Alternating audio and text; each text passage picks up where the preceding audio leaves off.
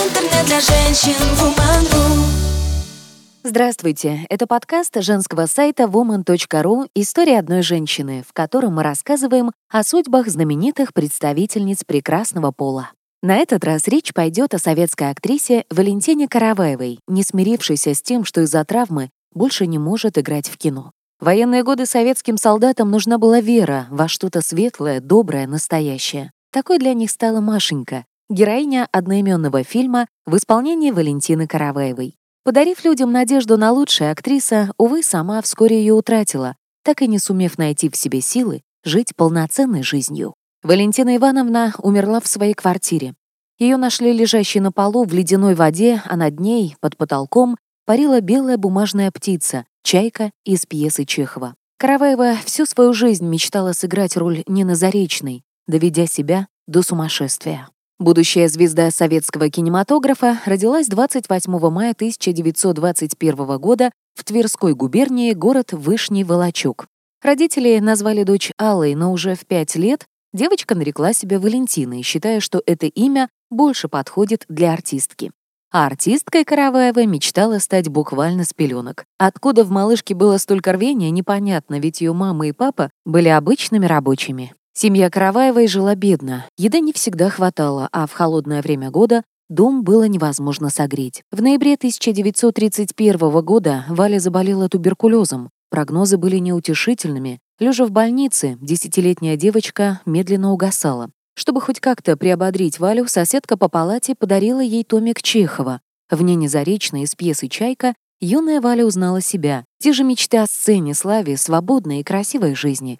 Девочка выкарабкалась и с тех пор мнила себя чайкой, мечтала однажды сыграть Нину Заречную в кино. В пятом классе юная упрямица твердо заявила, в школу больше ходить не буду, и стала усиленно готовиться к экзаменам, чтобы окончить ее экстерном. Параллельно Валя разучивала стихи и монологи, пела песни, разыгрывала сценки и писала в различные театральные школы с просьбой дать ей возможность обучиться актерскому искусству. Не получив ответа ни из одного учреждения, в 1935-м 14-летняя Караваева решила идти в банк Девочка написала письмо самому Сталину. «Разрешите мне стать актрисой, чтобы служить нашему искусству», гласили последние строки послания Вали. Из Кремля отвечали крайне редко, но Караваевой повезло, ей пришло приглашение на обучение в школу при Мосфильме. Валя сбежала из дома, лишь оставив родителям записку «Еду в Москву, чтобы стать актрисой». Те ни за что не отпустили бы дочь в столицу. Без копейки денег Валя добралась до Москвы. От вокзала до Мосфильма дошла пешком. Ее приняли в ряды учащихся, выделили общежитие, стипендию, взяли под коллективную опеку. Караваева попала на курс к знаменитому кинорежиссеру Юлию Райзману. Валя училась ударно и самозабвенно. Юлия Яковлевича поражала абсолютная отдача Валентины, ее безусловный актерский талант и бойкость, с которой она бралась за любые задачи. Уже через несколько месяцев Караваева сыграла свои первые эпизодические роли. В 1941 году Караваева завершала обучение в школе при Мосфильме. Как неожиданно грянула война.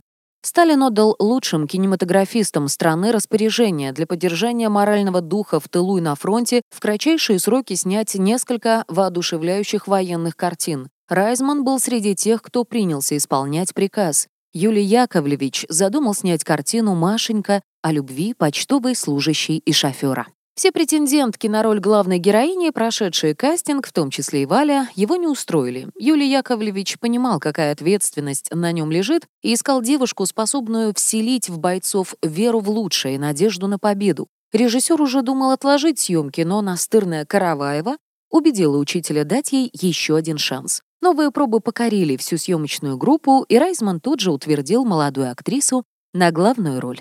Фильм снимали чуть больше года, съемки начались в Москве, но очень скоро Мосфильм эвакуировали в Алма-Аты.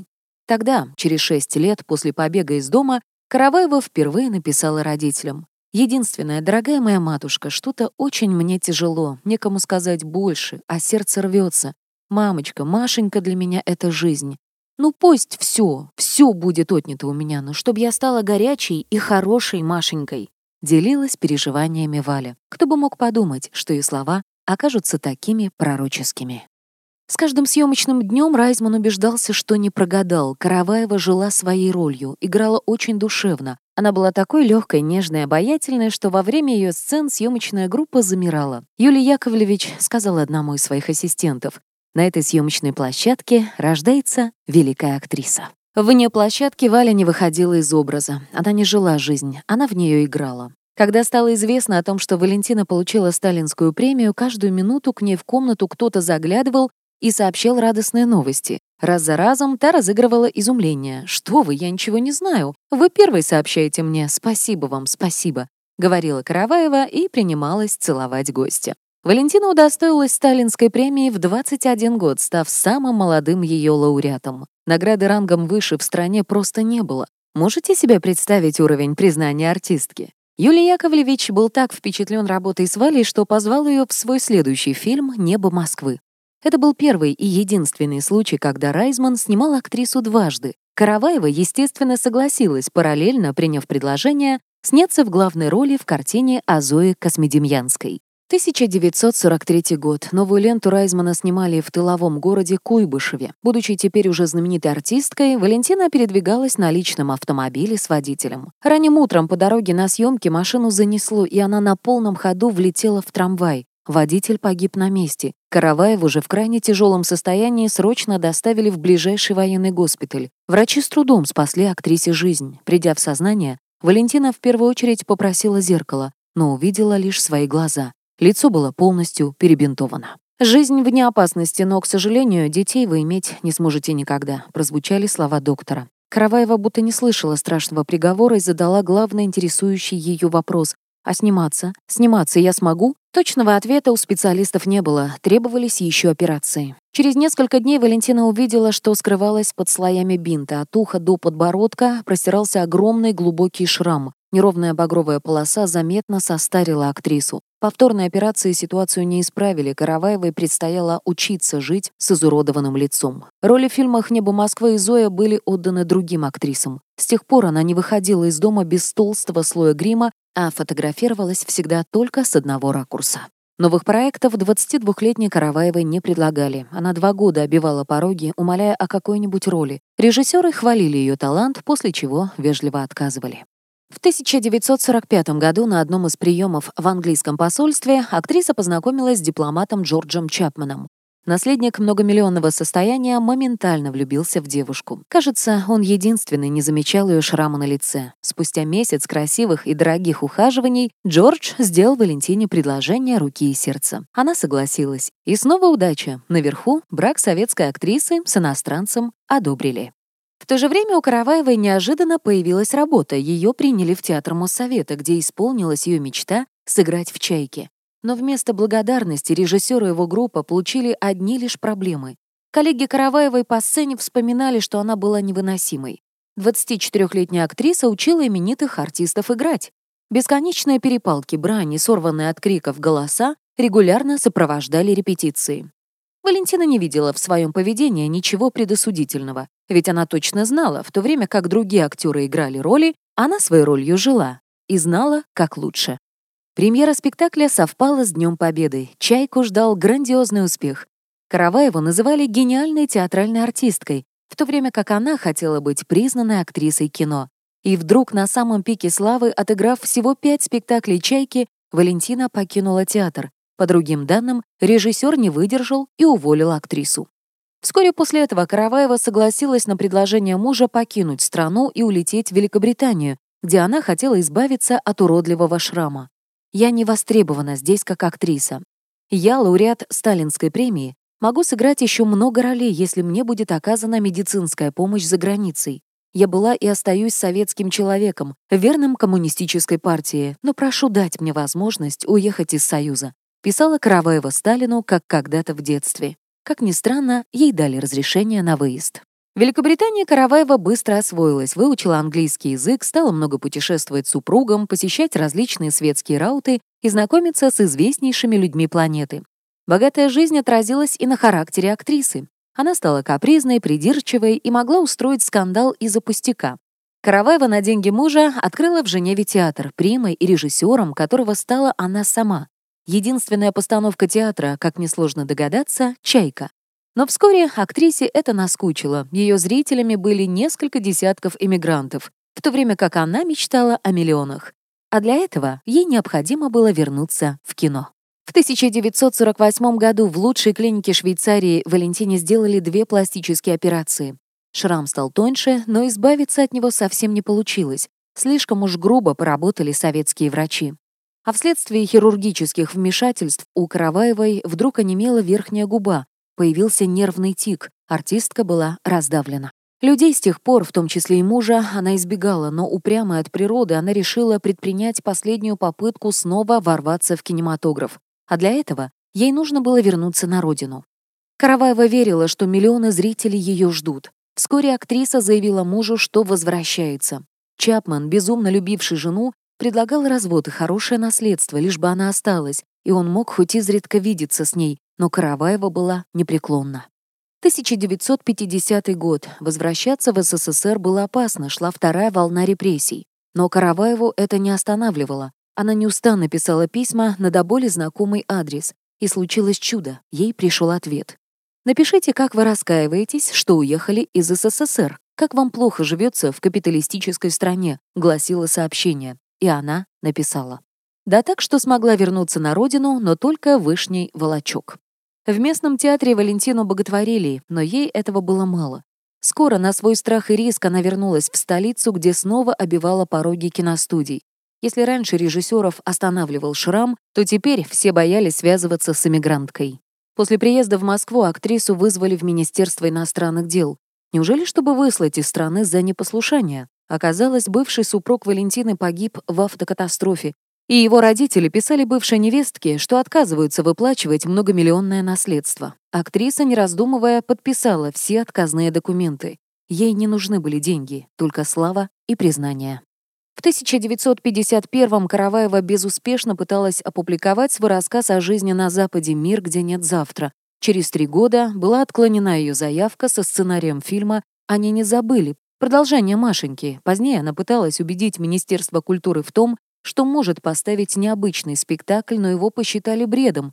Невостребованность довела Валентину до отчаяния. Практически без денег она скиталась по дешевым обшарпанным коммунальным комнатам, а вскоре пыталась покончить с собой, но была спасена, пережив клиническую смерть. В 1955 году Караваева вновь написала министру культуры Екатерине Фурцевой письмо с просьбой выделить ей квартиру, ловко манипулируя тем фактом, что ее знают многие люди из-за рубежа, и они будут крайне удивлены тому, в каких условиях живет прославленная артистка. Ей была выделена однушка на проспекте Мира. Караваеву, наконец, приняли в театр киноактера, когда его закрыли, она перешла в театр имени Пушкина. Из-за несносного характера на сцену Валентину Ивановну не пускали, зарплату она получала мизерную. Гордая и своенравная актриса говорила, что в деньгах не нуждается, поэтому за зарплатой в театр не приходила. Ее на дом приносили курьеры. Шубы, платья и драгоценности, привезенные из Швейцарии, Валентина Ивановна быстро распродала, оставив себе лишь пару нарядов, Люди, встречавшие Караваеву на улице, куда она выходила крайне редко, говорили, что выглядела она как типичная интеллигентная старушка. Убогость ее положения выдавали лишь грустные глаза и ветхая одежда. В 1964 году актриса получила первое за 20 лет приглашение сняться в кино. Эраст Гарин позвал актрису в свой фильм «Обыкновенное чудо» на роль придворной дамы Эмилии. Через два года Валентина Ивановна сыграла в эпизоде картины «Веселые расплюевские дни». Ее имени даже нет в титрах, больше никаких предложений Караваевой не поступало. Артистка решила, чтобы сняться в главной роли в фильме своей мечты, нужно снять его самой. Она продала последнее, что было в ее квартире, и на вырученные деньги купила необходимое оборудование. Любительская камера и 16-миллиметровая пленка. Она играла, проявляла отснятое, просматривала на проекторе и с учетом ошибок играла заново. И так всю жизнь, понимаете? Делился впечатлениями режиссер Георгий Параджанов, снявший у Караваевой фильм на основе тех самых записей, которые ему удалось восстановить после потопа. В 70-х ей предложили работу актрисой дубляжа. Хрипловатым голосом Караваевой Говорили героини Марлен Дитрих, Греты Гарбо, Бет Дэвис, Даниэль Дарье. Но Валентина Ивановна не просто озвучивала зарубежных коллег, а всячески старалась их переиграть с помощью одной лишь интонации. Кинопрокатчики устали от постоянных разборок и уволили актрису. У Караваевой осталась только ее чайка. Более 20 лет Валентина Ивановна была и режиссером, и актрисой, и самым преданным своим зрителям. Ее мечта сбылась, она играла Нину Заречную в кино, все больше и больше погружаясь в образ. Кинопленка фиксировала старение актрисы. Вот она в 50 лет, 60, 70. Валентина Караваева умерла в конце декабря 1997 года в своей квартире. Никто бы и не заметил этого, если бы дом, в котором она жила, не затопило. Соседка заметила, что из квартиры вот уже несколько дней не слышны голоса. Об ущербе от затопления Караваева не заявляла. Дверь взломали. Валентину Ивановну нашли лежащей на полу, в ледяной воде, в гриме и сценическом костюме. Повсюду плавали листы бумаги, наряды, метры кинопленки, а над головой мертвой женщины порхала самодельная белая птица из проволоки, бумаги и перьев. Чайка. Квартира Караваевой была похожа на мини-павильон. Кухня была гримеркой, в комнате из мебели стоял лишь топчан. Остальное пространство служило актрисе сценой. Одна из стен была завешена черной тканью. Там Валентина Ивановна отсматривала свои работы с помощью допотопного проектора. В последние годы она жила абсолютным отшельником, поэтому родные узнали о ее смерти только из газет. Нельзя сказать, что про актрису все забыли. Люди, связанные с театром и кино, как могли, протягивали ей руку помощи. Востребованная Валентина Ивановна была и у мужчин. 15 лет продолжался ее роман с женатым полковником по имени Александр Константинович. Они познакомились еще до войны, затем Караваева вышла замуж и эмигрировала, а по ее возвращении они снова начали встречаться. Расставание оказалось болезненным и сложным. Впоследствии было немало других мужчин. Но никто из них не задержался в жизни Валентины Ивановны, и доживала она свой век в одиночестве. После смерти личные вещи Караваевой были переданы в музей кино. Читайте больше интересных материалов на сайте woman.ru. Интернет для женщин